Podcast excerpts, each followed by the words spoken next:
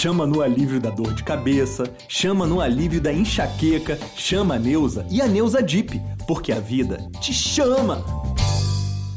Alô, minha nação independente! Sim, Semana da Pátria, semana linda que a gente pode celebrar esse presente que o Brasil nos dá, chamado feriado emendado, senhoras e senhores. Pra você que não tem criança, né? É. Pra você que não tem criança pequena. Eu né? vou estar trabalhando fazendo a peça portátil em São Paulo de 7 ao dia 10 no Teatro. Estarei lá. no Vai? Pra te prestigiar, claro. Por favor. Mas você no Teatro vai? Liberdade. Eu Você vou, vai eu, vou, eu acho que sim. Acho que provavelmente eu vou. Além do grito de independência, hoje a gente vai ter gritinho ah, de fã. Porque olha essa dupla de gente gata, gente bonita. Douglas Silva e Nicolas Prates estão no Papo de Segunda. Licença aí, gente. E além de tudo, eles estão em Fuzue, em Todas as Flores, que inclusive estreia hoje na Globo. E agora, também eles estão no nosso elenco do Papo de Segunda, no dia de hoje. Douglas acho que já é a oitava vez. É a oitava Ah, é. vez. Segunda, Ele vem, ele sempre quando ele tem que dar uma divulgadinha, ele liga e vem. Cara, não dá, cara. Não dá. Foi, foi. É bonitinho. Eu vou chegar lá. Hã? Eu vou chegar na minha oitava Você vez. vai chegar. É, Hoje pri- teve uma que cancelou, uma que você cancelou. no meio da A hora nona dá deixou. pra levar copo. Ele deixou a gente, deixou a gente na mão e aí na mão. depois e depois não veio. Copo não vai dar. Da nona não dá? Não dá. Gente, que Não, isso? décima. Aí A você- décima? Tá bom, beleza. Dois dígitos. Agora, eu sou dependente, sabe de quem? De Condizila Hum. e de Francisco Boas. e a gente começa esse programa hoje falando do Town. Ontem encerrou o primeiro fim de semana do festival com um show, sabe de quem? De Bruninho, de Brubru. Bruninho Mars, aclamadíssimo pela crítica, cantando junto com quase 100 mil pessoas. Bruninho, Bruninho! É muito Tu dançou? Te conhecendo, tu meteu dança, tu meteu passo. Até o chão, Até o chão. Minha gente, foi lindo o show de Bruninho, tocou até evidências. E a gente debate agora como a gente lida com críticas. O que que é elogio, o que que é puxa-saquismo, o que que é crítica, o que que é ofensa. Vem nesse feedback com a gente no hashtag Papo de Segunda no GNT. Nicolas, o senhor tava vendo o Bruninho. Eu tava. O senhor tava lá te querendo gatinha. Como é que foi o show? Como é que foi assistir de perto essa emoção? Cara, foi com certeza assim o show. A maior performance que eu já vi, assim, em loco. Ao Não vivo, deve ter assim. nenhum show do Caetano, então. Tô brincando. mentira, mentira. Ah, outro patamar. Eles dançam bem parecido. Eles dançam- É, dá bem parecido. É aquele samba do Recôncavo. Cara, ali Fala, é fala. tudo, é arranjo, é- todos os músicos dele dançam também, assim. É mesmo, os músicos? Os músicos dançam, vai a bateria, lista pra frente, vai, dança, o baixista. É, ele toca guitarra absurdamente, Não, ele piano. dança pra cacete. Dança pra aqui leve, leve. É, soltinho, ó. Soltinho aqui, ó. 1,65m eu vi que tem. Foi até pesquisar. Eu falei, tá muito leve isso aí. A pessoa... MC. Não, É, o cara é atleta, ele pensa assim, ah, tá muito leve, quanto será que pesa? tá muito leve, deixa eu ver. Mas, cara, é sensacional. Eu acho que, assim, é, aí é um dos caras que mais se aproxima do Michael Jackson. Em termos mesmo? de, de, de, de completo, Há uma sabe? teoria, né, de, que falam de que ele é filho do Michael, né? velho? É, isso, já vi é? isso. É, da cidade de onde, onde ele nasceu. Uhum. Foi um tempo onde o Michael passou, passou um tempo e pode ter deixado um filho lá. Eu acredito. Bom, também, porque o cara sensacional estava também no show, levei minha filha. É isso que eu queria saber, se Flor, você minha esposa também, Bota fé Carolina. aqui no, no, no- no depoimento de Nicolas. Lógico, eu estava presente lá, que foi show. Que pena que a gente não se encontrou. A gente é, não... É, tava- nós não bateu, mas Não tá se falam certo. faz muito tempo. É, que- o backstage é assim, backstage a é gente assim. não se fala. E foi muito maneiro. A Maria Flor dançou pra caramba. Maria e... Flor é a filha dele. E eu já tinha assistido o show do Bruno Mars no Aliens, que teve acho que em 2018, se eu não me engano. Eu fui nesse show 2017 também. ou 18. E é sensacional. Ele evoluiu um pouco, mudou um, mas muito pouco do show. E eu já conhecia. Mas mesmo assim, eu vendo pela segunda vez, fiquei impressionado com tudo que ele fez ali no palco. Sentiu a crítica é isso. Gente, Ele evoluiu um pouquinho. O rapaz não era tão bom, agora, agora Ah, calma, o Douglas gente. é assim, ele vem, ele te agrada Não, e ele dá um... evoluiu o show, não é a pessoa. A né? Mas o dele é show dele, incrível, a né, performance dele é sensacional. Sou fã demais, Ele né? tocando piano. A evolução dele é tentar falar português, tá vendo? Ah. É. Não, mas o Nicolas estava falando um negócio do completo. O cara é muito completo Total, mesmo. total, toca total. piano, toca guitarra, canta pra cacete. Ele dança produz, pra né, sabe gente? chegar Ele é- no país, sabe chegar no... Ele já é o Bruno Mars, aí o cara vai lá e Vamos, vamos ver lá. Ah, evidências, é, hit, hit nacional. Então aprende aí a tocar, vamos tocar. Não, Entendeu? e também a Vamos em precisão da escolha, né? Da escolha. Evidências, é uma, é uma música muito. Você entendeu? Mas Da isso é uma pesquisa lá do cara, da Será que ele foi brifado? Não, né? né? É porque Evidências também é uma, das músicas mais cantadas em karaokê, né, gente? Então, Exato. o Quem nunca, né? Quem passou essa informação Agora, aí- vocês estão muito elogiosos e a gente está falando de crítica aqui hoje. Eu quero saber o seguinte: você foi pro BBB, que é uma espécie de. de, de- de- Loucura. É, de, é, de um, um panelão da crítica mundial. Ou seja, você foi criticado porque você ia, você foi criticado porque você foi, aí foi criticado porque você falou, aí foi. não só você, eu tô falando qualquer não. pessoa. Como é que lida com esse nível de gente falando de você, do que você fez, julgando? Como é que faz? É muito genuína essa minha É pergunta. muito é louco isso. Eu, eu estava conversando esses dias com a minha esposa sobre isso. E como eu sou tranquilo com as críticas, como eu levo super de boa. É óbvio. Ah, ninguém é. Eu não tenho sangue de barata, né? Tem coisas que a gente lê, que a gente escuta e a gente vai se sentir ali incomodado, mas eu não, não gosto de ficar externando isso. Claro. eu acho que me faz mal, sabe? De eu ficar externando. Ah, eu prefiro agir, analisar tudo aquilo ali, tentar tirar um- algo de positivo daquilo e seguir em frente. E não deixe nem chegar ah, no meu emocional, sabe? E é, esse, na verdade, é até o meu jeito de levar Porque a tem vida, né? amor e tem ódio. Ah, Cara, a gente dá o que a gente tem, o que tem de melhor. Se você dá ódio, se você dá o mal, é o que você tem de melhor, né, João? Você tem o que de melhor? João? Eu tenho amor pra te dar, você Então sabe é disso. isso, é o que você tem de melhor. Mas o que eu tô falando isso. assim, é que assim, você é um cara que era famoso, que era um cara conhecido como um puta ator já. Sim. Aí você entrou lá é, no BBB, que é uma outra viagem É completamente outra diferente. Cresceu muito é, é, é, o, o número de menções a seu nome e o número de olhos em cima de você. É uma loucura. Eu, eu, eu acho que a mim, em mim daria uma aflição muito grande. É, ver- mas esse é o game, né? Essa é a proposta do, do jogo ali, né? De quem entra, né? Opa, cara, estamos num momento em que a internet conseguiu linkar muito com o trabalho do, do artista, no modo geral. Se você toca um piano, sei lá, você é um músico, a internet está ali para te dar o engajamento. Então eu tive que associar muito isso. É, uma das conversas que eu tive com a minha esposa e com o meu empresário foi, cara, o crescimento ah, dentro da internet natural, sei lá, para você bater 2 milhões, sei lá, 3 milhões de se- de seguidores, é muito difícil, né? Você tem que estar ali, tem que ter um trabalho árduo. Ainda mais para uma pessoa preta que, cara, você vê que muitos não conseguem bater e atingir a meta ali, que é um tão sonhado um milhão de seguidores, né? Estamos falando sobre a internet, sobre as críticas. Então eu tentei associar, falei, cara, acho que esse é um, é um veículo bom, um momento bom para eu poder fazer isso, é uma oportunidade boa, para eu poder estar Não, atingindo total, isso. mas, é- mas a dor tá ali, né? Tipo, não. Eu não, não- pior que não, cara. Eu acho que veio tanta coisa positiva. Nossa, me ensina. É, que... é então, são ligar. diferentes, Ah. é isso. E, cara, veio tanta coisa positiva, até- tanto que é, a, Não, a minha ida, a minha entrada no, no BBB é, resvalou muita coisa na, na minha família, sabe? Uhum. Minha filha tá trabalhando na novela, é sobrinha dele, de, de, de Miguel, de Nicolas Prates na, na, em Fuzue. Então, tem tanta coisa positiva que eu acho que eu não consegui mesmo ver nada de negativo. Até que eu pergunte, as pessoas não têm. Falam, não, a sua trajetória dentro desse programa foi muito boa. E Mas aprendi muito com Mas foi mesmo, você mas só que ainda. É, surreal isso. Eu tô, né? eu tô dizendo isso porque outro dia eu tava com um amigo meu que começou a ser conhecido agora e tal e tal, e ficou meio rapidamente conhecido. Ele me ligou e falou: meu irmão. Pô, você não tá entendendo o amor.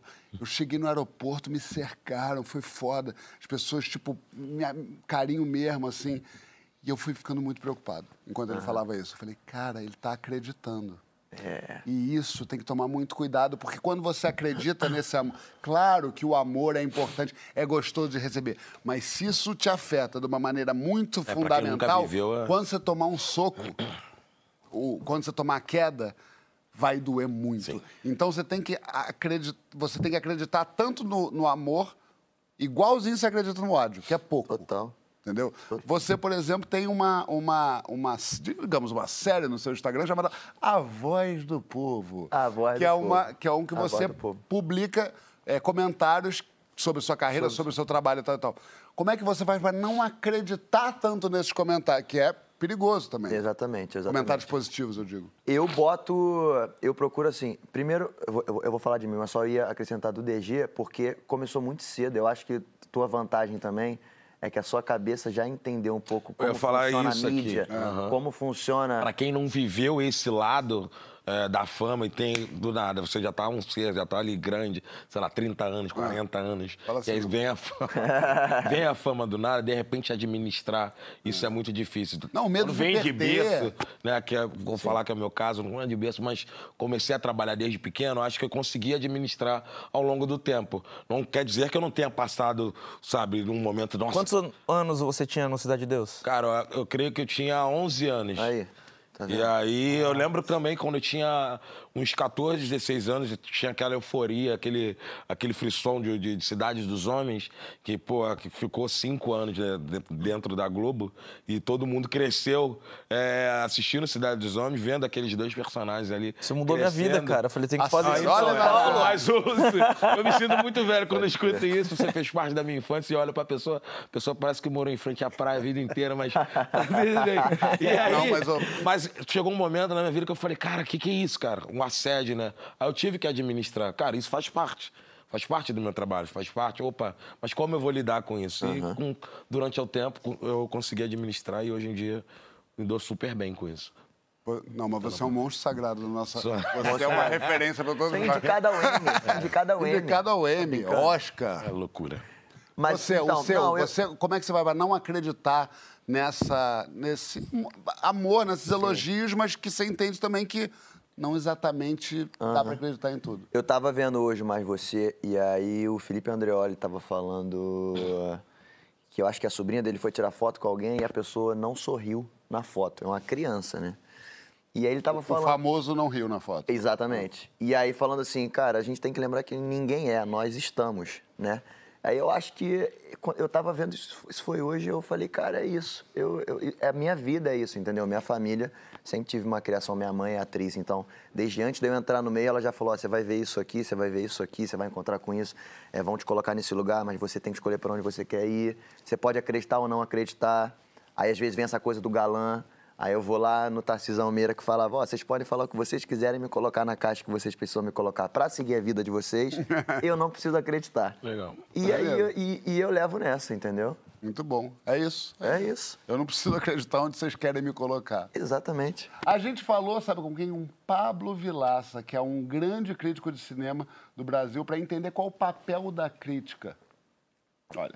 Eu acho que a base da, da profissão, pelo menos aqueles que querem desempenhar bem a profissão, eh, respeitando não só a obra que está analisando, mas os leitores que vão ler aquela crítica ou que vão assistir aquela, aquela, aquele comentário no YouTube, por exemplo, o mínimo que o crítico deve a essas pessoas é estar preparado. E a- essa preparação vem, primeiro, de estudo, estudo sobre teoria cinematográfica, sobre linguagem cinematográfica, mas também eh, de assistir a muitos filmes. Não só os lançamentos da semana, obviamente, mas filmes de, de todas as épocas, de países diferentes, correntes diferentes, estilos diferentes, para formar uma bagagem com a qual ele possa comparar as obras que ele está analisando. O que o bom crítico, de novo, deve fazer é julgar aquela obra pelo que ela se propõe a fazer. Eu acho que um dos erros mais comuns que um crítico comete é avaliar não o filme que ele está vendo, mas o filme que ele queria estar vendo, ou que ele achou que ele iria estar vendo. Será que todo mundo pode criticar qualquer coisa? Eu acho que, primeiro, liberdade de opinião é algo que é um, é um direito fundamental. Agora, existe uma diferença entre opinião, e a opinião ela parte de um gosto pessoal, e a crítica, na, na raiz da palavra, vai partir de critérios. né? Se você se propõe a analisar profissionalmente algo, eu espero que você vá se preparar para aquilo. Caso contrário, é simplesmente uma questão de subjetividade pura. E se a sua crítica ela, é ela consiste apenas da sua subjetividade, ela serve só para você. Mas se você tem preparo para isso, claro que todo mundo tem o direito de, de poder falar do que quiser. Com relação ao que algumas pessoas falam sobre a crítica negativa, ela só servir para destruir, para prejudicar carreiras, e que se você não tem nada positivo é melhor não dizer nada, obviamente eu discordo dessa posição. Quando você fala é, negativamente de uma obra, o objetivo é você discutir, como eu falei, da maneira mais. ah, sensível possível. E quando eu digo sensível, não é só a sua sensibilidade com relação ao que você está vendo. É sensibilidade de entender que por trás daquela obra há pessoas. É, ninguém resolve fazer um filme e se dedica a fazer um filme ou uma série com o objetivo de ser ruim. Ninguém acha que vai ser ruim. Agora, muitas vezes é porque criar arte é difícil. E é aí que vem a questão de por que a crítica é importante. Porque a crítica ajuda também a arte a evoluir. A arte alimenta o crítico pelo menos o crítico que, de novo, o bom crítico, acho que ele ama a arte, ele precisa da arte para viver, e ao mesmo tempo, quando ele faz bem o seu trabalho de uma maneira construtiva, ele ajuda a arte a evoluir, a compreender eh, os mecanismos pelos quais ela pode melhorar, envolver mais o espectador. Então, não há, não há necessidade de um crítico, só porque não gostou, ele sair do seu caminho para poder destruir a obra e muito menos o artista. Nossa, vou criticar sua fala. Muito boa, adorei a, a, a, o posicionamento, o, o, como ele é, amarrou o, o, papel da crítica. sensibilidade dele. Bom, é, gostei. Palavras. Francisco, não sei se você sabe, Douglas, aqui você está sentado na frente de um ensaísta. né? Fora, bom, coisas que eu não posso falar que você saberia se eu estivesse sem camisa, mas eu queria te perguntar agora, você como um ensaísta, provavelmente você, consequentemente, você já foi alvo de críticas. Você já sentiu, às vezes, assim, que essa crítica era pouco fundamenta fundamentada, pouco estudada, talvez até um pouco é, é, é leviana da parte do crítico, já ah, aconteceu? Eu, eu tô nessa vida faz tempo, né, Joãozinho? E eu venho de um meio diferente, cara, assim, de... Eu estou na televisão tem alguns anos, mas eu venho de universidade. E universidade é um meio menor, quando você publica um livro acadêmico, alguma coisa assim, né? O meio é menor e os seus pares são muito preparados. Então, assim, é, é muito diferente você levar um, um comentário é, ingênuo, que pode ser cheio de má intenção, mas é ingênuo, é frívolo. Para mim, não me pega, assim. Comentário de rede social, assim. Não Outra... pega? Calma. Não, eu discuto. Às vezes você, você acompanhando lá. Ih, Sim, o João ficou, ele, claro. Ele, às vezes ele briga. Ué, Chico, qual foi? Tá bem, mano? Sabe o que é, DG? Eu, eu não sou objeto de ódio. Sim. Porque eu sou um cara que, em geral, eu, eu não barateio a opinião dos outros, eu levo a sério, eu procuro estudar, mesmo meus adversários, assim, eu sou respeitoso, então eu não sou objeto de ódio. Mas eu sou muito objeto de ignorância. Não tem coisa que eu estudo há 10 anos, 20 anos, aí vem alguém, vem falar uma merda, aí eu fico impaciente e às vezes discuto, entendeu? E o João fica me zoando por causa disso. Mas o que eu dizia é que é, eu passei a vida levando crítica de gente Grande. muito preparada. preparada. Aí dói quando é uma coisa assim. Não aconteceu tantas vezes comigo, assim. Mas quando é uma pessoa que você admira. E você vem... lidar como com isso? Cara, por outro lado, lido bem, dói, mas eu respeito muito esse ambiente. Eu acho que esse tipo de crítica, que é de uma pessoa que estuda, e que fundamenta os seus argumentos e tudo. Uhum. Isso é fundamental para a saúde do ambiente. É, para o debate público O debate público, seja ele da literatura, ah. da filosofia, da política, sobretudo da política. Né? Então me machuca, mas eu não, eu não contesto a regra do jogo. Uhum. Porque, a, porque a regra é. funciona. Eu entendo. Mas, vai, já Tive, não, mas já tive alguns episódios engraçados, assim. Ah, ah, esse é bom. Quando eu tinha, sei lá, 18, 19, 20 anos, sei lá, tinha uns 20 anos estava tendo um boom de poetas no Rio e em São Paulo, porque tinha uma nova tecnologia de impressão que barateava muito o custo, um monte de gente estava publicando. Aí a Folha de São Paulo resolveu fazer uma matéria sobre isso. Na época, isso aí, meu amigo, 1990 e tanto, 97, 98, sei lá. a Folha de São Paulo, no domingo, tinha uma tiragem de um milhão e meio de exemplares. Não tinha internet, né, não sei o quê. Aí a Folha resolveu fazer uma matéria com os poetas do Rio e São Paulo, me chamaram, fiz com, com outros poetas. Dois, três dias depois me ligaram Folha e falaram, a gente resolveu que a capa vai ser sua, então precisa tirar uma foto sua. Eu já fiquei, porra. O grandão. Daqui pro Nobel é o quê? Tipo, o grandão. grandão. grandão, grandão, tirei foto, pô, galudo e tal. Aí, velho, no domingo sai a, a matéria, pô, tá foto minha e tal, não sei o quê, pá, se abre.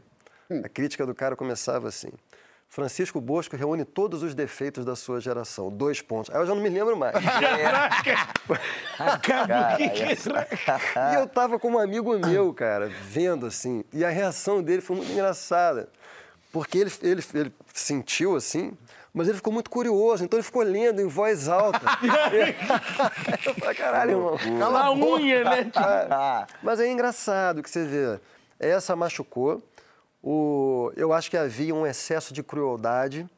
A gente não pode ser ingênuo aqui e pensar que crítica é um mero ato racional. Crítica tem muita ah, coisa envolvida. Pode ter rivalidade pessoal, tem certas correntes Momento culturais. Da vida do crítico que tem muita coisa, é, tem muita coisa envolvida. Então acho que ali teve um excesso de crueldade, que eu até entendo, assim.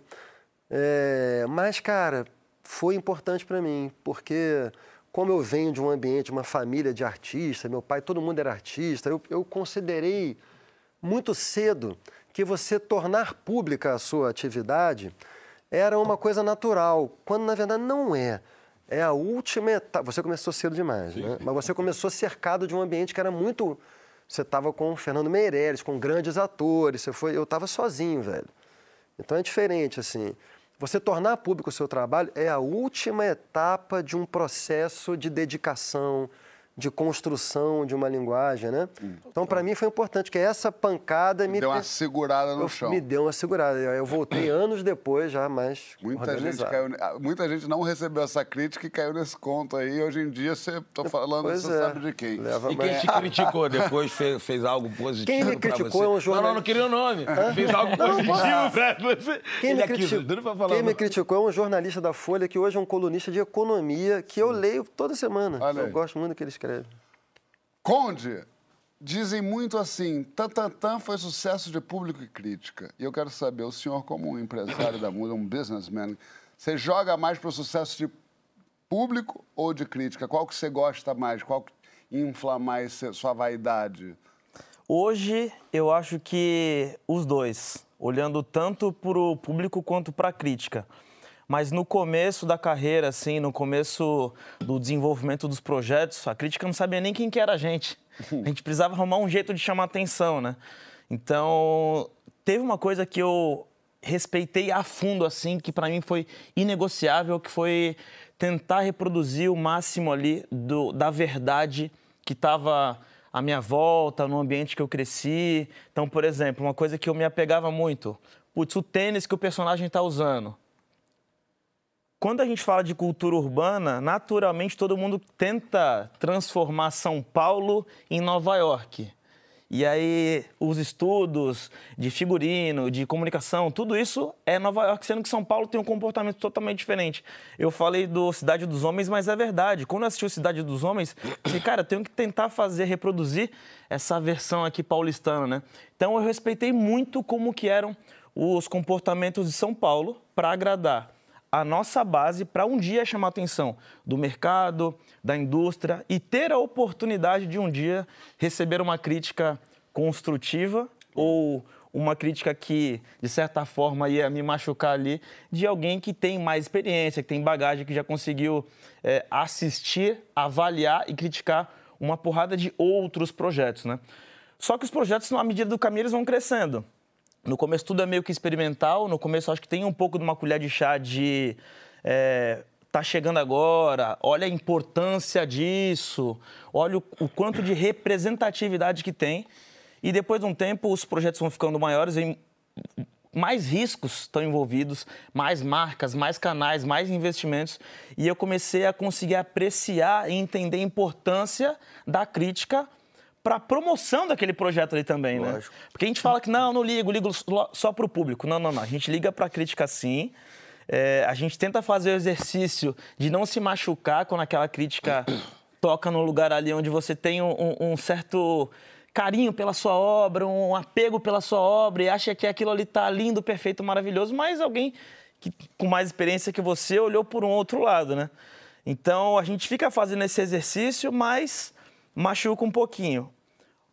Tem que chamar a atenção do público, e no meu caso, sou um cara conhecido por fazer produções muito populares, né? E a crítica, na verdade, é, na minha opinião, é tentar imprimir a máxima qualidade técnica e artística. E eu acho que tem meio que uma distância aí entre fazer algo popular e a crítica conseguir é, reconhecer o, o, talento artístico e, e técnico nisso aí. Lógico. É, eu acho que de alguma forma, não sei se eu posso estar errado, que a crítica teve que te engolir um pouco, né? Quando você chegou ali, mudou o patamar do funk. Pô, do trou... funk muito, cara. É, e aí, quando o pessoal ouviu, não vai dar para ignorar. Esse, esse aí não vai dar para ignorar. Mas assim, então. eu, eu falei aqui, mas eu gostaria de reforçar o quanto que a gente respeitou muito é, a comunidade, os funkeiros, como eles queriam ser representados. E foram sabe? representados. E foram claro. representados. Aí, quando o mercado olhou pra gente, já era muito grande. É, é então. É isso. Teve que, teve que, teve que, que notar. E né? tem, tem uma coisa também, assim, a gente que lida com o público, é muito difícil ter alguém que é mais crítico do que a gente. É. Entendeu? Porque a gente quer lidar. Você falou assim, eu queria ser fiel ao máximo de tudo, não queria criar uma coisa que não fosse verdadeira. E é isso, a gente, a gente é muito crítico com a gente, com o que a gente faz. E aí, quando vem alguma coisa de fora, tem que ter uma lucidez de ver, tem ódio aí, é pessoal, como é que eu vou lidar com isso? Qual foi a pior Pra que mim- tu já tomou? Cara, já tomei uma que foi o seguinte: eu fui chamado para fazer uma novela e o elenco inteiro tava quatro, cinco. O tempo não para a novela. Quatro meses se preparando, eu entrei faltando uma semana para gravar. Entrei para ser o protagonista, lidar ali com todo mundo que já estava quatro meses, todo mundo 12 horas por dia, criando afinidade, enfim. E basicamente eu criei essa personagem ao vivo, assim, porque foi no gravando, não tive tempo de estudar, de referência, de, de- disso e aquilo. E aí, cara, eu tinha 20 anos, é, interpretando um cara de 28, o, o empresário mais bem sucedido do país, assim, eu tinha acabado de fazer 20 anos. Tanto que o, convite foi no dia do meu aniversário, 4 de maio, por isso que eu lembro bem. O primeiro dia de gravação foi dia 11. E aí, cara, a porrada veio muito grande, assim, de Veio? pessoas, de pessoas é, conhecidas e tal. E, e veio, e só que não veio nada de novo, porque eu já estava entendendo ali, sabe? Se você pega do capítulo 10 e o capítulo 100, é outra coisa, porque, ah, tá, então agora eu aprendi. Foi quase como uma faculdade para o Brasil inteiro ver e, e- e construindo ali, assim. Mas mudou a minha vida, porque é isso. Mas eu acho. doeu. Doeu bastante. Mas aí por isso que muda a vida, né? É, Porque quando a claro. gente sente na pele, eu acho que, que a gente começa Pobre a... da pessoa que recebe uma crítica e simplesmente fala, ah, isso aí é uma bobagem, isso aí não E, tem e não avalia essa crítica. Não né? avalia, Porque no é. final das contas tem um pouquinho de razão ali. Você pode não aceitar. É. Mas tem É, na maioria das vezes tem Tem duas humildade. que, nossa, essas mexem comigo, que é a Carolina e Maria Flor, velho. Não, essas aí, é de casa, foi o que o que você falou. O maior crítico é a gente mesmo, né? Mas quando tá ali a minha esposa e minha filha do lado, e elas avaliam mesmo. A Carolina, então, na novela, você não tá entendendo. Ou você perguntou, já você assistiu a cena? Eu tava assistindo a cena. Com ela. Eu, Maria Flor Pode e crer. Carolina, assim, um do lado da outra. E Eu sempre fico olhando assim. Melhorar isso aqui, hein, pai? Não, então, eu fico sempre olhando pra elas e coisa e tal. Tanto que a Carolina, no momento, falou: Cara, eu gosto sempre quando você tá fazendo a cena séria. Eu fico olhando assim pra ela, que eu pego aquilo ali pra transformar em algo bom, né? E ela tá ali, ela me conhece. E é- isso machuca. De casa, Mas como é que você prepara a Maria Flor, que começa agora uma carreira de atriz, que vai topar com esse tipo de coisa? Como é que você, como pai, a, a dor vai ser 20 mil vezes pior, mas como é que você prepara ela para esse mundo artístico, futebolístico? É, ent- futebolística é bom. Cara, eu tenho uma parceira muito sinistra, que é minha esposa, a Carolina, que é psicóloga. E a gente joga muito bem juntos, sabe? É, ela entendeu todo o meu rolê é, desde criança, como eu, desde quando eu comecei a trabalhar. Vocês estão É, juntos há quanto tempo? Há 18 anos juntos. Fora o e... baile. e aí, é, uma coisa eu entendi na minha vida. É, tem que dar tempo a, a- a- Tem que respeitar todas as etapas, né? Eu era criança, eu tinha que ser criança naquele momento. Eu era adolescente, eu tinha que ser adolescente naquele momento. Eu sou adulto, eu tenho que ser adulto nesse momento. Por quê? É, só que as minhas condições, quando eu comecei, eram totalmente diferentes da Maria Flor. Maria Flor até zoei Maria Flor, ah, você é a Patricinha. Seu pai é favelado e você é a Patricinha, você é herdeira. Aí fico zoando ela, que realmente é um fato. Tô falando sobre um fato que é, mas é, é bom brincar assim com ela para ela entender a realidade da vida dela hoje em dia e minha privilégio realidade. dela. O privilégio que ela tem. É a frase do E- Emicida que fa- chamava, falava, minha filha é boy. é isso aí. é sobre. E minha esposa me ajuda muito nisso, né? Pra fazer a Maria Flor entender. E a Maria Flor, cara, ela é uma criança excepcional. Ela é incrível e muito fora da curva. Ela é muito madura. E ela entende muito bem as coisas. Esse lance de lidar com a fama. Ela já prestou atenção desde pequenininha. Então ela sempre. Ah, eu ela com quatro anos, ela perguntando. Todas, as- todas as vezes que as pessoas vinham tirar foto comigo, alguém falava, ah, sou seu fã. A Maria Flor perguntava, pai, vem cá, quem é? É seu amigo?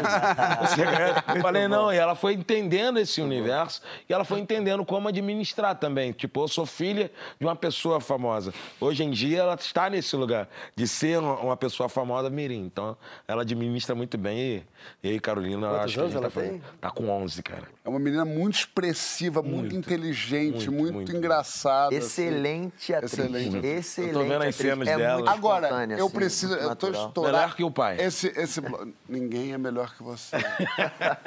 esse bloco tá estourado, mas eu preciso fazer uma, é, é, um quadro aqui que eu vou inventar agora que chama Tretas dos Intelectuais. Vai. Teve agora um caso é, é que o Itamar Vieira Júnior, é, teve, que, que é o, o, autor do Torturado, teve o último livro criticado e associou a crítica da Lígia Diniz ao Pacto da Branquitude.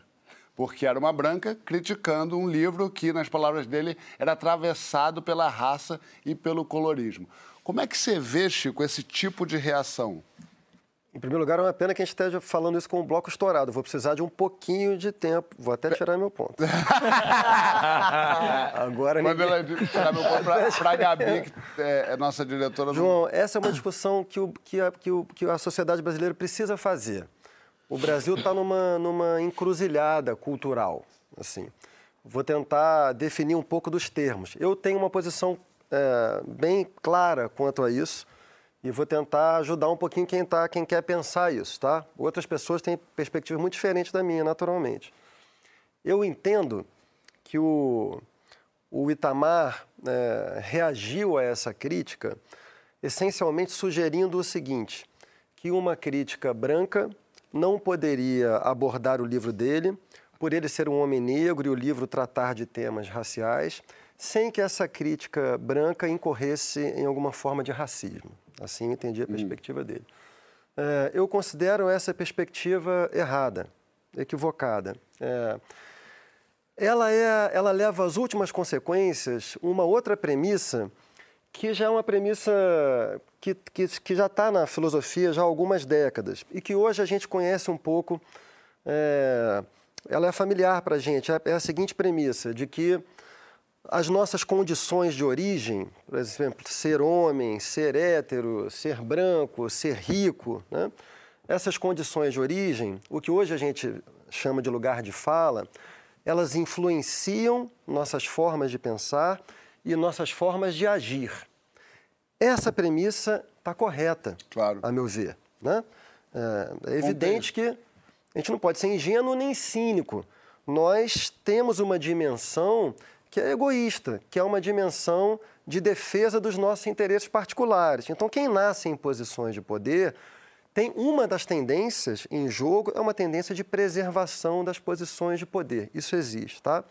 Mas daí a formular que essas condições de origem não apenas influenciam nossa maneira de pensar e de agir, mas sim determinam a nossa maneira de pensar e de agir, ou seja, se você for branco, vai agir na defesa dos interesses de branco. Se for homem, vai, vai agir na defesa dos interesses de, de homem, etc. e tal. Isso está errado.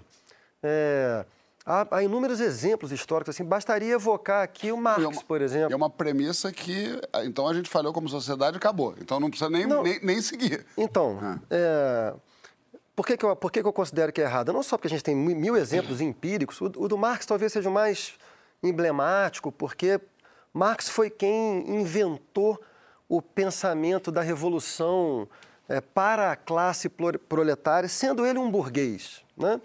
É, mas também, teoricamente, assim, eu, eu, formularia o problema da seguinte maneira: assim como a gente tem uma dimensão que é egoísta, nós, cada um de nós, é dotado também de uma outra dimensão, que é a capacidade de transcender o nosso interesse pessoal e defender os interesses da nossa comunidade os interesses do outro, do outro desfavorecido. Isso se chama solidariedade, isso se chama senso moral, isso se chama justiça, isso se chama universalidade. O outro nome disso, historicamente, é esquerda. A esquerda sempre foi o campo político que pensou procurar as sociedades, pensou propor formas de sociedade baseadas no que as pessoas têm em comum e não no que as pessoas têm de diferente. Ora, essa perspectiva que considera que as pessoas são radicalmente diferentes a ponto de não poderem pensar umas às outras ou agir sem ser na defesa dos seus interesses particulares, isso leva ao que eu chamo de tribalismo. Tribalismo é uma, um tipo de formulação social que não é boa. Historicamente, aliás, está ligado a formas tradicionais de organização social, a nacionalismos, por exemplo. Sempre teve ligado ao campo da direita conservadora. Então, é uma, é uma coisa nova que está acontecendo no campo da esquerda. Eu não acho bom. Eu considero que nós devemos ser, para terminar, antirracistas, antimisóginos, defender radicalmente direitos de minorias, sem ser tribalistas, sendo ao mesmo tempo universalistas. É possível. Para que seja efetivamente possível, é preciso que o Brasil tome jeito, assim, é preciso que as condições efetivas de vida das minorias sejam transformadas socioeconomicamente, senão vira um papo cínico, oportunista de somos todos iguais enquanto o bicho está pegando lá fora. Né? Belíssimo, fala bem, Posso né? botar meu ponto de novo agora. Sensacional. Desculpa, Gabi. E a gente, na volta, tem debate sobre a lenda, ou seria pura realidade, de que homem tá sempre on, tá sempre preparado para o sexo. Conta na hashtag Papo de Segunda no GNT qual é a sua desculpinha para negar fogo. E nem começa com essa história de imbrochável, tá, Douglas? Até já.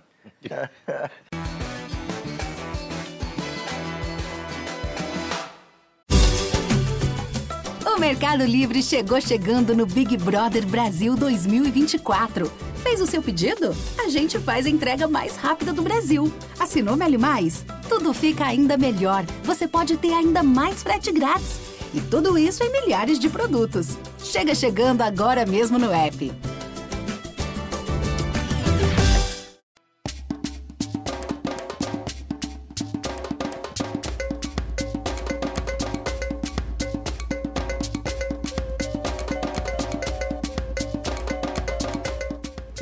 Mais um dia, graças a Deus. A fé de paz de Deus. Primeiro dia de Maria Flor, como é que Olha a mamãe isso, fica? Isso porque foi uma ceninha. Tá chorando, a mamãe chorando. Ai, minha mãe. Ê. Ai, volta da mamãe. Nasceu!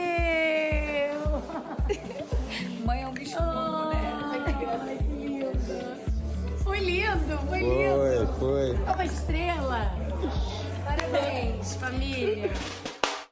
que fez? Jota. Ele falou, cara, sua filha é tão firme, tão segura. Nossa, que presença, que voz. Não, e ela é. E pro Jota falar, meu. Vo- Ah, já voltou? Ih! Eu deixei acontecer, eu gostei. A gente está de volta com eles, que me deixam loucos, que falam e, e voltam falando do Jota, DGNP, Douglas Silva e Nicolas Silvas Prates. e Prates. Silvas. São vários. E Prate. São vários. E com esses deliciosos que a gente debate, o que é ciência, o que é desejo, o que é machismo ou obrigação nessa história de que o homem tem que estar sempre pronto e afim do sexo. Homem tem autorização social e pessoal para dizer, não, hoje eu não quero. Vem na hashtag Papo de Segunda no GNT.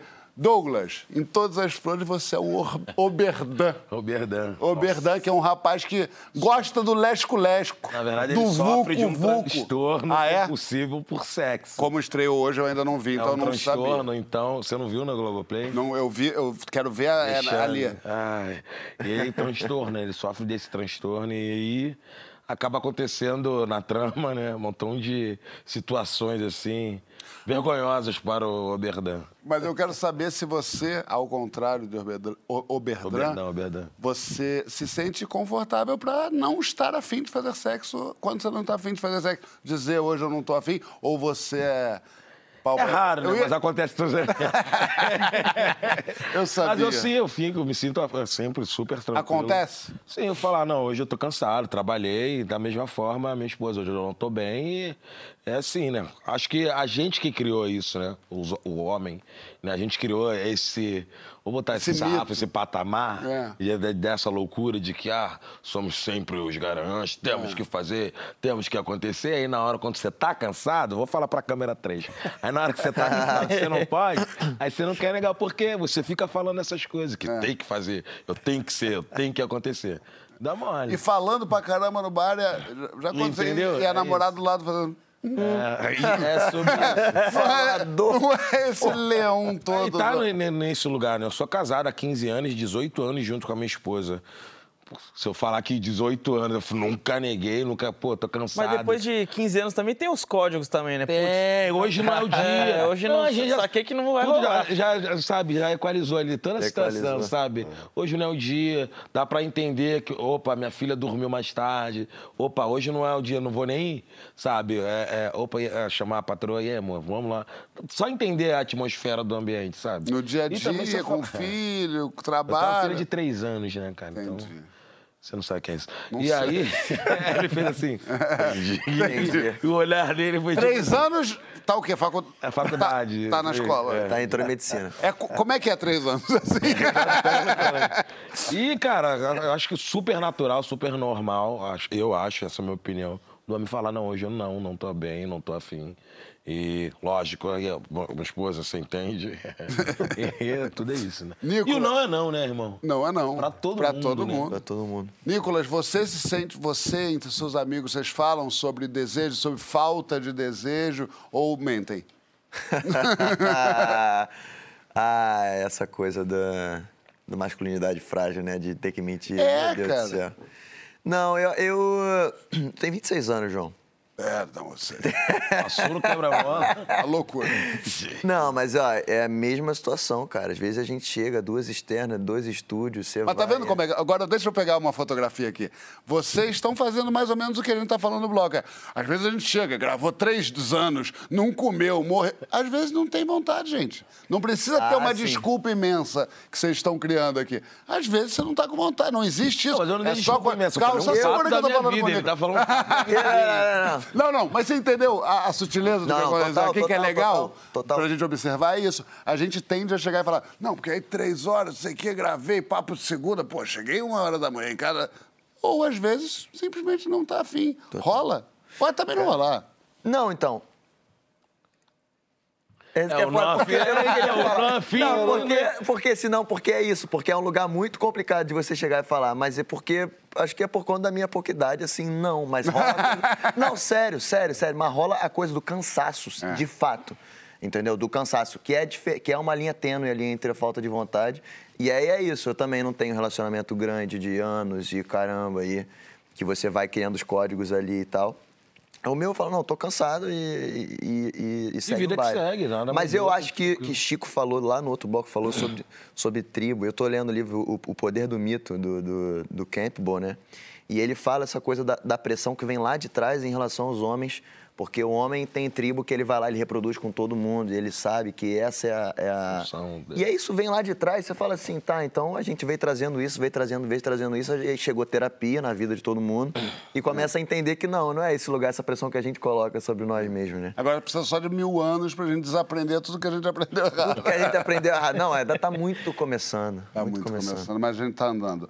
Conde, quem é que você, seu mensarrão doido, safado, maluco, quem é esse personagem que você achou já na vida que você tinha que ser na cama e hoje em dia, com a sua com seus 48 anos, você já pensou que não precisa mais ser? Tô dando mais idade pra mim do que eu pra ele, né? É, me liguei nisso. Cara, acho que o conquistador de feito, o, o checklist ali, né? O cara que conseguiu convencer, o cara conseguiu convidar, o cara conseguiu fazer a outra pessoa mudar de ideia.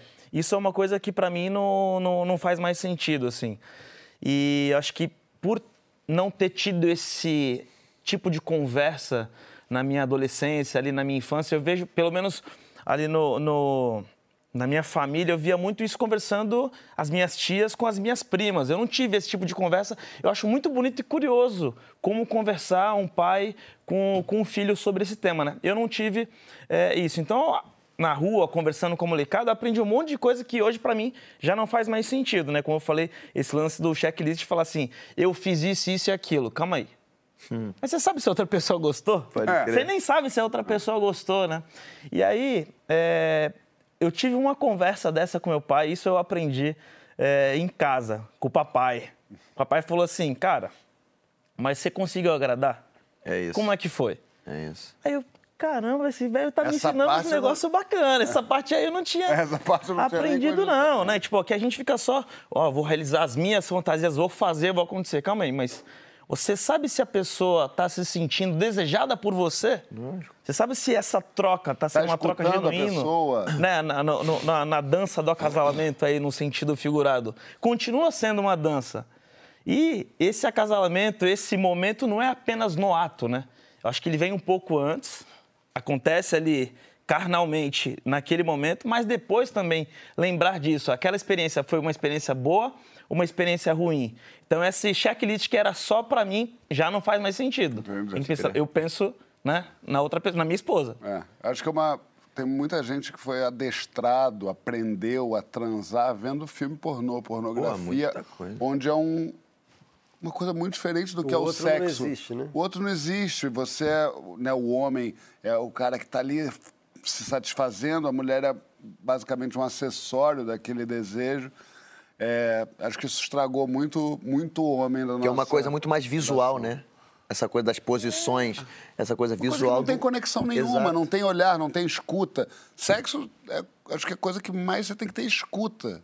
Que você encostou aqui, isso foi bom, isso não foi. Francisco, sabe que, onde é que- do que, que a gente está se aproximando? Do aniversário da, da declaração poética do nosso ex-presidente, que falou que ele era imbrochável há um ano atrás, no 7 de setembro. Olha só, um líder público que dá esse exemplo maravilhoso. Eu Depois queria... as pessoas falam que o mundo não melhora. Não né? melhora. Eu queria saber por que, que os homens têm esse problema em não dizer que brocham, ou não dizer que não tem desejo quando não tem desejo. O que, que, é- que, que se passa na cabeça? Por, como é que a gente chegou até aqui? Longo caminho, como o Nicolas estava falando. Mas são duas coisas diferentes, né, eu acho, assim. É, não querer transar é, é, um- é um- é um- é uma coisa que é, da é uma falta de vontade, né? Brochar é não poder transar, né? Então, são duas coisas diferentes, assim. Brochar eu acho uma situação difícil mesmo, assim. Brochar é, é é difícil de você lidar, porque você se sente literalmente impotente, né? É frustrante para você, é frustrante para a pessoa que está com você. É, a pessoa que está com você, mesmo que seja uma pessoa madura, esclarecida, assim, em algum nível se acha um pouco rejeitada. Você, mesmo entendendo o que está acontecendo, é difícil você sair dessa situação é, bem, eu acho. Assim, uma situação que cria um certo constrangimento, eu acho. assim. De novo, o que, que geralmente é uma brochada? Tirando se a pessoa tem alguma dificuldade é, fisiológica, né? Geralmente a brochada é uma divisão psíquica. Assim, o, é, o seu inconsciente quer, mas o seu superego não quer. O seu ego quer, mas o seu inconsciente não quer. Então, o seu sistema psíquico vira um cabo de força ali e, e o, e o seu pau não sobe porque, porque você não quer. Alguma coisa você não quer, né? Isso não tem nada a ver com masculinidade, rigorosamente nada. Isso poderia acontecer com mulheres também. As mulheres também ficam divididas psiquicamente, só que mulheres não têm ereção como os homens têm, mas elas podem sofrer o mesmo tipo de divisão psíquica, né? Só que é muito difícil. Agora, isso, isso é muito diferente, eu acho, de, de não querer transar eventualmente. Em relações sexualmente saudáveis, é, eu sou casado também há menos tempo que vocês, mas também sou casado, não tenho absolutamente nenhum problema em dizer não quando não quero transar. Fico um pouco frustrado de, de negar, ou não atender ao desejo sexual da minha cônjuge e vice-versa. Mas não tem problema em relações sexualmente saudáveis. Eu chamo relação sexualmente saudável aquela em que o casal pode ver uma cena tórrida de sexo e não ficar constrangido. Essa é uma relação É. sexualmente saudável.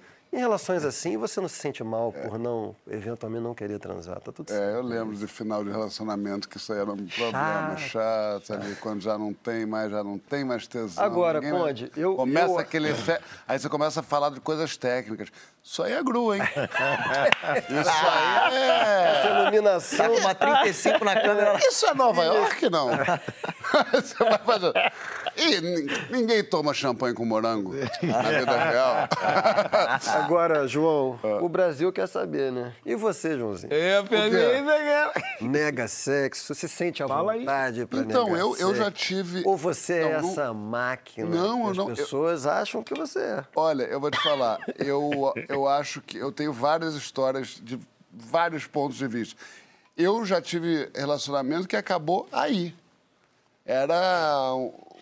Era voltar. Eu me lembro dessa sensação, assim, de voltar para casa sexta-feira e pensar: puta, vou ter que transar. E agora, o que, que eu faço? Mas uma coisa muito do relacionamento.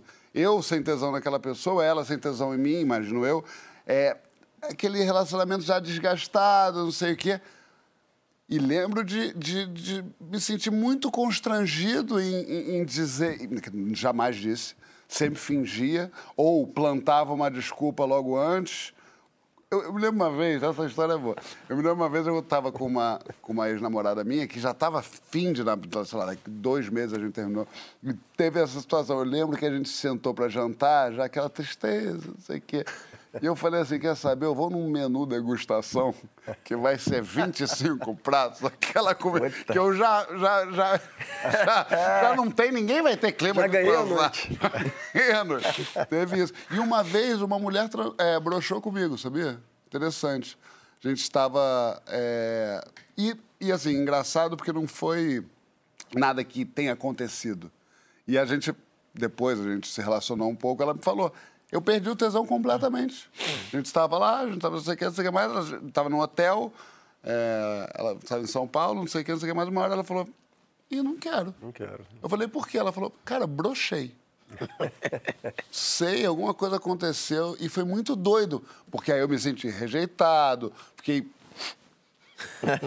tentando achar um motivo para aquilo acontecer. Mas um ato de coragem também, né? Dela verbalizar isso. Total, de não se sentir obrigada, porque tava ali, porque já tinha Quanto começado. mais não sei mulher, o quê. né? Quanto É, mais- totalmente. é muito corajosa. Mas acho que a gente tem que correr atrás de, de, de fazer nosso desejo valer e de não É ter que transar porque tem que transar porque a gente é homem. O, o Douglas, né? Douglas, eu queria saber uma coisa. Você... Esse negócio é muito irritante. Né? Isso é muito irritante. Hoje em dia eu amo o João. Tá? Quando eu conheci o João, ele não tinha intimidade nenhuma comigo, ele já fazia Já esse tipo fazia de isso, coisa. sobre, entendeu? Eu fiz um boneco de voodoo sério. mesmo, que Eu falo, ele aí, aí quando ele quer falar alguma coisa séria comigo, eu falo, tá. E não é sério, vai estar, vai. Não, João. eu quero saber sério. Você teve pressão de perder a virgindade? Tipo, aquele negócio.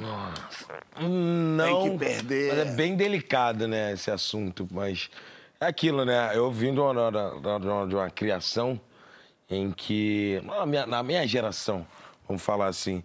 Tá, havia aquela disputa ali entre a galera. E já foi, já tá, perdeu. E não, é, você tinha que falar que sim, ou você tinha que falar. Se falasse que não, a galera te zoava. E fala, Ih, ele ainda é virgem. É igual o BV. Já perdeu o BV, né? Que é o primeiro beijo, você tinha que falar. E, pô, e a realidade que eu, na minha infância, eu não era muito. Comparando os meus amigos ali, eu não era o, o lírio ali do campo, sabe? Aquela coisa ali que, pô, nossa, quero beijar o Douglas naquela época. Então, não era assim. Então era difícil. naquela época, É. naquela época. Era difícil, então, eu, sabe, conseguia atrair um olhar, sabe, de, uma- da- de uma menina. Então, tinha ali aquelas Era luta, né, Douglas? Eu tinha, eu as minhas artimanhas. Tinha que dançar bem, evoluir pra distrair. Não olha pra cima, não, olha pra baixo. então, é, eu fui, entre os meus amigos ali, eu, fui- eu demorei, sabe? É, eu fui um dos últimos. Pode crer. E é, eu não quero falar muito né, sobre isso, mas acontece, quando aconteceu, eu fui, falei para minha mãe também. Eu sou emancipado, para quem não sabe. E quando eu contei para minha mãe, eu já não, estava morando com ela, e foi engraçado, porque eu já vivi uma vida de adulto, mas eu era virgem ainda. entendeu? E é muito louco isso. O famoso virgão. Eu tenho uma história que eu vou contar Tenho de 40 rapidinho. anos já, É, eu fui- eu, eu perdi a virgindade tarde para os padrões, todos os meus amigos já tinham perdido, e eu mentia que eu já tinha perdido. Tem a Porra, eu também. E aí eu falava. Eu, também. e- Aí o dia que eu de fato perdi, eu fui pra escola emocionadíssimo. e aí eu chegava para as pessoas e falava assim: transei ontem! hein?" E o pessoal. E daí, cara? Não, é que foi diferente. É, não, mas pô, transei transado. Ontem foi transado legal. Minha gente, para além das obrigações e convenções, Falar, o que, que é né? sexo bom? Não, O é. que é sexo bom de verdade? Eu fui investigar isso no quadro que eu inauguro agora, Debate às Cegas. Eu entrevistei uma pessoa so- sobre esse assunto, mas sem saber quem era, com voz disfarçada e tudo. Vamos lá descobrir comigo quem foi essa pessoa e como é que foi essa conversa. Roda aí.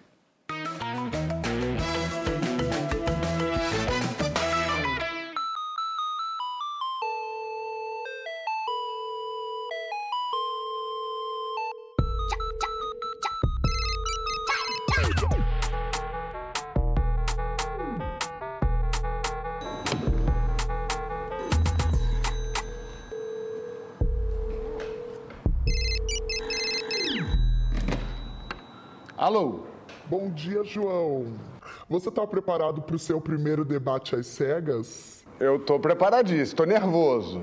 Eu sou uma pessoa que costuma causar essa sensação também, sabia? Inclusive, eu tenho uma pergunta para te fazer que atormenta a humanidade. O que é sexo bom? Vamos fazer uma linha de corte para entender o que é sexo ruim? Pode ser. Sexo ruim para mim é um sexo que você é, não está atento aos sinais do outro. Concordo. Você gosta de falação?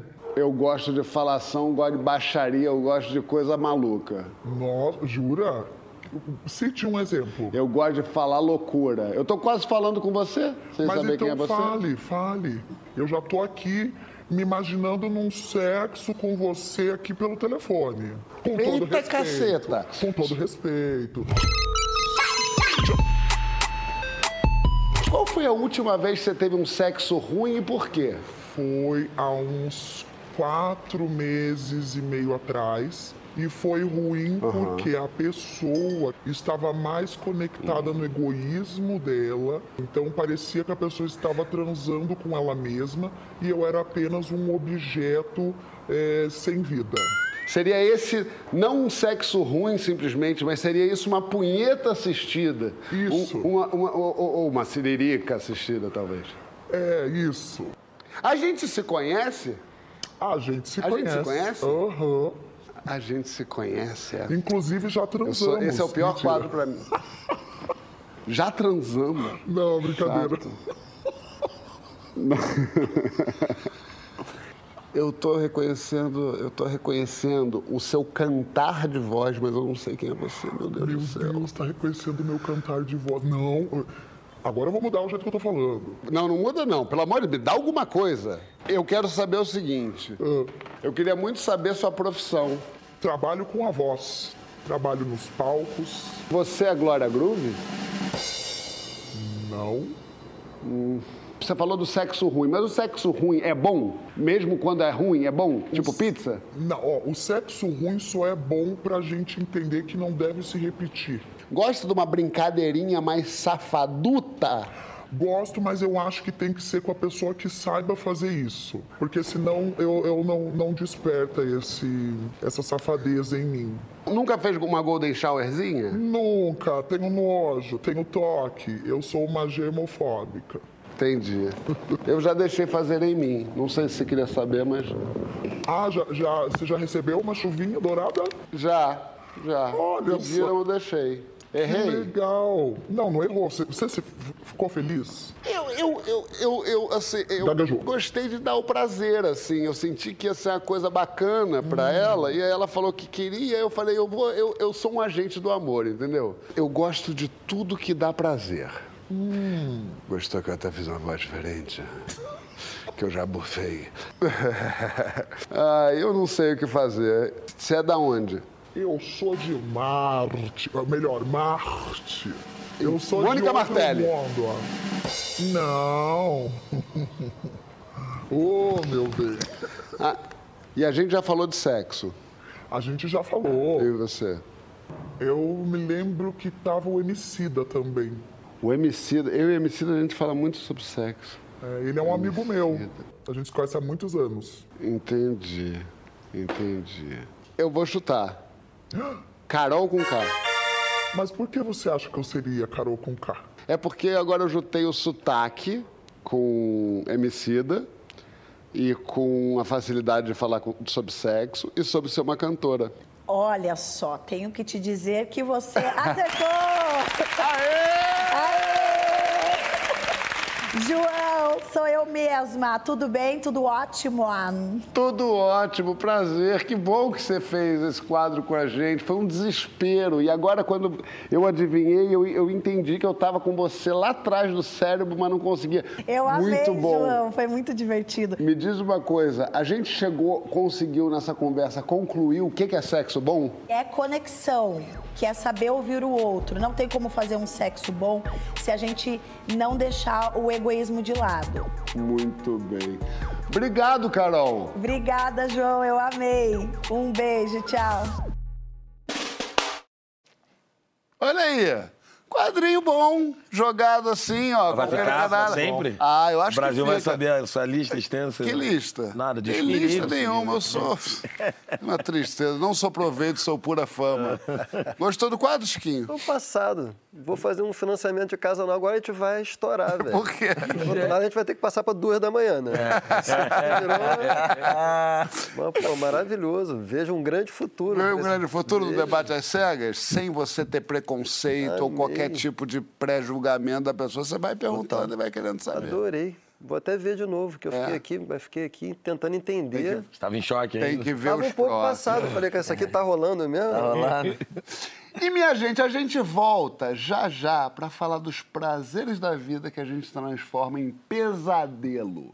Comida, exercício, amor, assistir série. Conta na hashtag Papo de Segunda no GNT. Quando é que você foi seu próprio estraga prazer?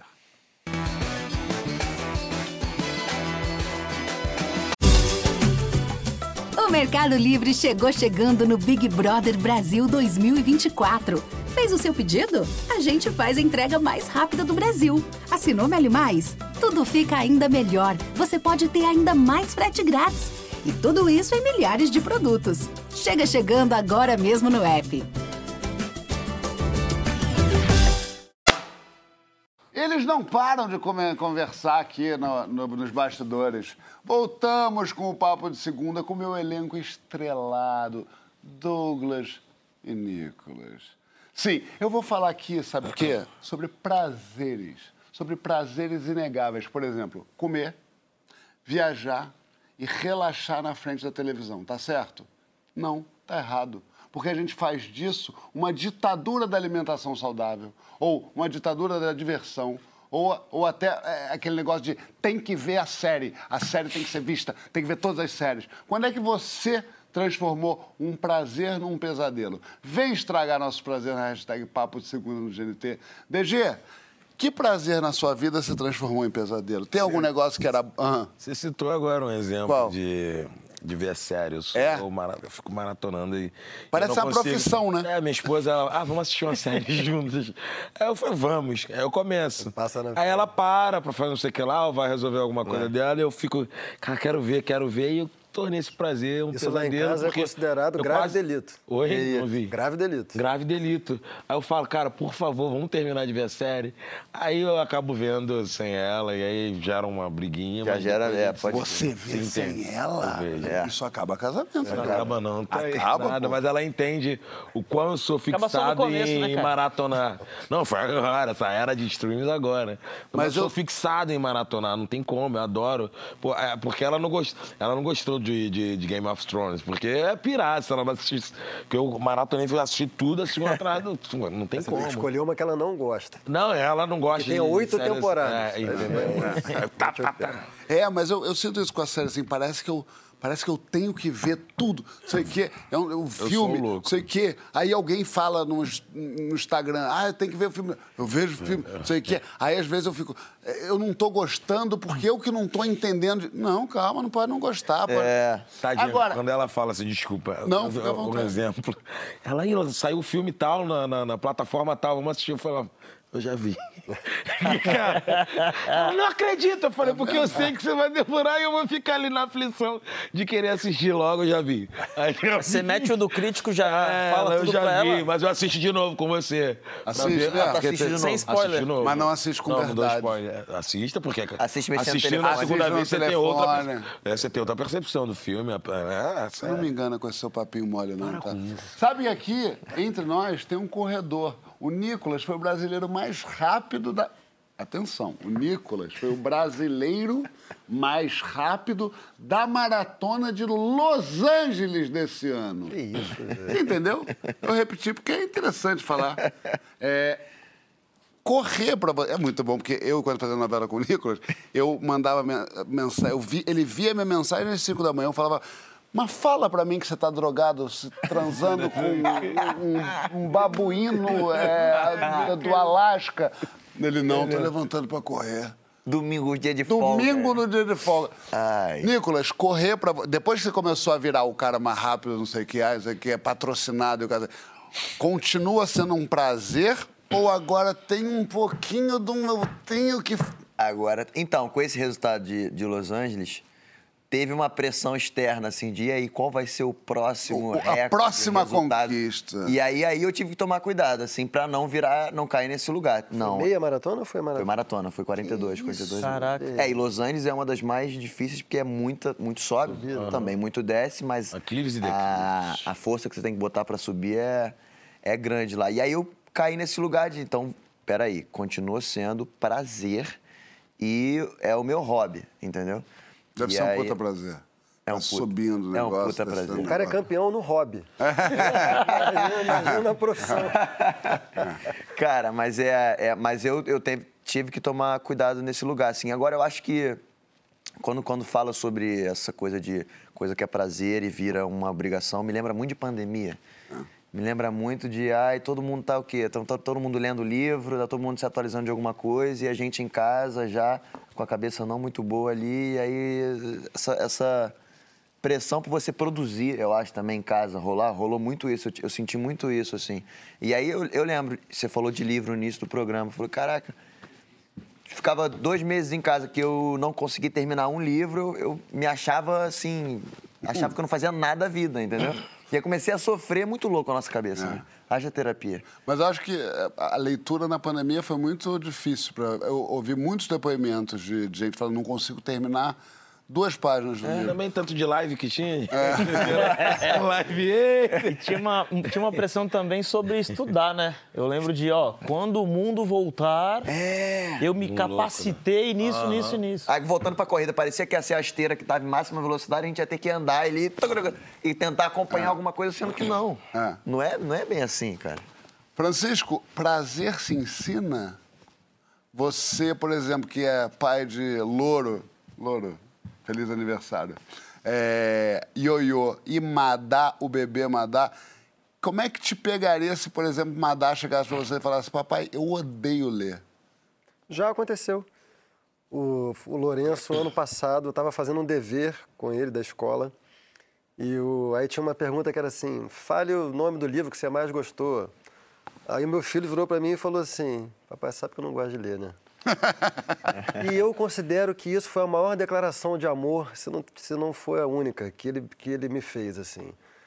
Porque um pai pode ser uma figura muito autoritária, muito, muito ameaçadora, muito opressiva para o filho. Com certeza. Uma criança pequena, um pai, quanto mais um pai que é uma figura pública, o filho pode sentir uma pressão enorme para copiar o pai.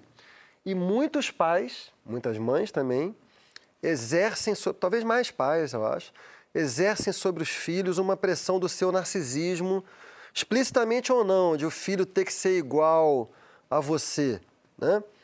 Eu já tinha cometido esse erro antes, quando o Louro tinha 3 anos de idade, eu botava ele no corredor de casa e mandava ele bater 20 de esquerda e 20 de direita, porque eu adoro futebol.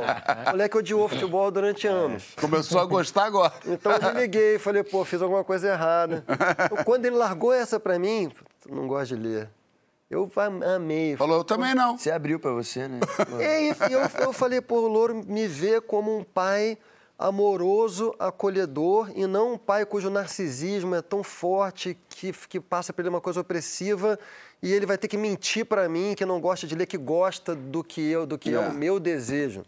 Então foi, um- foi realmente um dia especial pra mim. Foi É, Eu eu passei por isso com a Maria, né? Eu sou jiu-jiteiro. Fui levar a Maria pra dar um treino comigo. Eu já fiquei, nossa, a Maria vai treinar, vai começar, e vou começar ensinando pra ela as posições e coisa e tal. E ela foi. Aí o primeiro dia, meu mestre lá, e aí, tá gostando? Ela sim. E tinha uma amiguinha dela também, da escola. Eu fiquei, nossa, ela vai sair daqui, vai ficar treinando, vai entrar aqui no horário da, da- da- do, do jiu-jitsu infantil, coisa e tal. Entrou, terminou o treino, entramos no carro, e aí, filho? Eu, Não, odiei, pai. Se agarrando no chão e e tal. Aí eu fiquei assim, eu falei, pô, tá, beleza, então tá, beleza. Só que depois eu me realizei, eu falei, caraca, a gente tem essa liberdade. Exato. E ela sabe o quanto eu Exatamente. gosto do, do, do esporte e ela, não, pai, eu odiei, não É quero. muito, muito legal isso que vocês falaram. Ho- Hoje de manhã eu estava assistindo a entrevista de um humorista que eu gosto muito. E ele falou que foi se confessar pro pai, assim, o pai falou assim, cara, é, o que que eu fiz para você não se sentir à vontade para me falar isso? Então, legal eles terem falado isso pra vocês, né? Terem essa liberdade de dividir. Abertura, né? Ah. Conde, você falou aqui já que você gostava muito de comer, beber, os prazeres hedonistas da boa mesa. E depois você falou que parou, parou de sentir prazer nisso. Como é que foi essa, essa, essa, essa mudança do prazer que não dá mais prazer e achar o outro prazer? Eu lembro exatamente o momento, o motivo pelo qual é, eu virei a chave, assim. Qual Por foi incrível ele? que pareça, apesar de eu produzir e criar ficção, eu não gosto de assistir ficção. Eu assisto muito documentário, muito. Todos que vocês acharem que tem a minha cara, pode mandar que eu vou assistir todos. Você nem gosta de ir em show também, que eu sei. Também não gosto de ir em show. e aí eu tava assi- assistindo um documentário é, que buscava a vida extraterrestre e tal, não sei o quê. E aí os cientistas estavam buscando resíduos, porque todo ser vivo, uma bactéria, qualquer coisa, se alimenta de uma energia e deixa um tipo de resíduo. Falei, cara, eu tô morando no resíduo da energia ruim que eu tô me alimentando. É. E aí eu tive essa percepção assim, eu falei, cara, eu tô comendo muita besteira. Tô comendo muita coisa que meu corpo não precisa. E assim, como um cara cristão, eu acho que a gente tem que cuidar desse corpo físico que foi nos emprestado para habitar por algum tempo. Então eu comecei a associar meio que isso tudo. Eu falei, cara, eu tô comendo muito errado, eu não preciso comer tão exageradamente. E tem uma questão, acho que social também, que quando você começa a acender, você, pelo menos aconteceu isso comigo com vários amigos, você tenta prover esse momento de alegria e depositar a esperança da alegria em comer com fartura, já que você nunca teve nada, e beber até, né, tipo, beber pra caramba.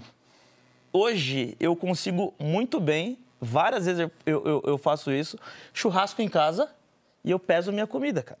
Não fala uma coisa. Eu consigo fazer isso numa boa.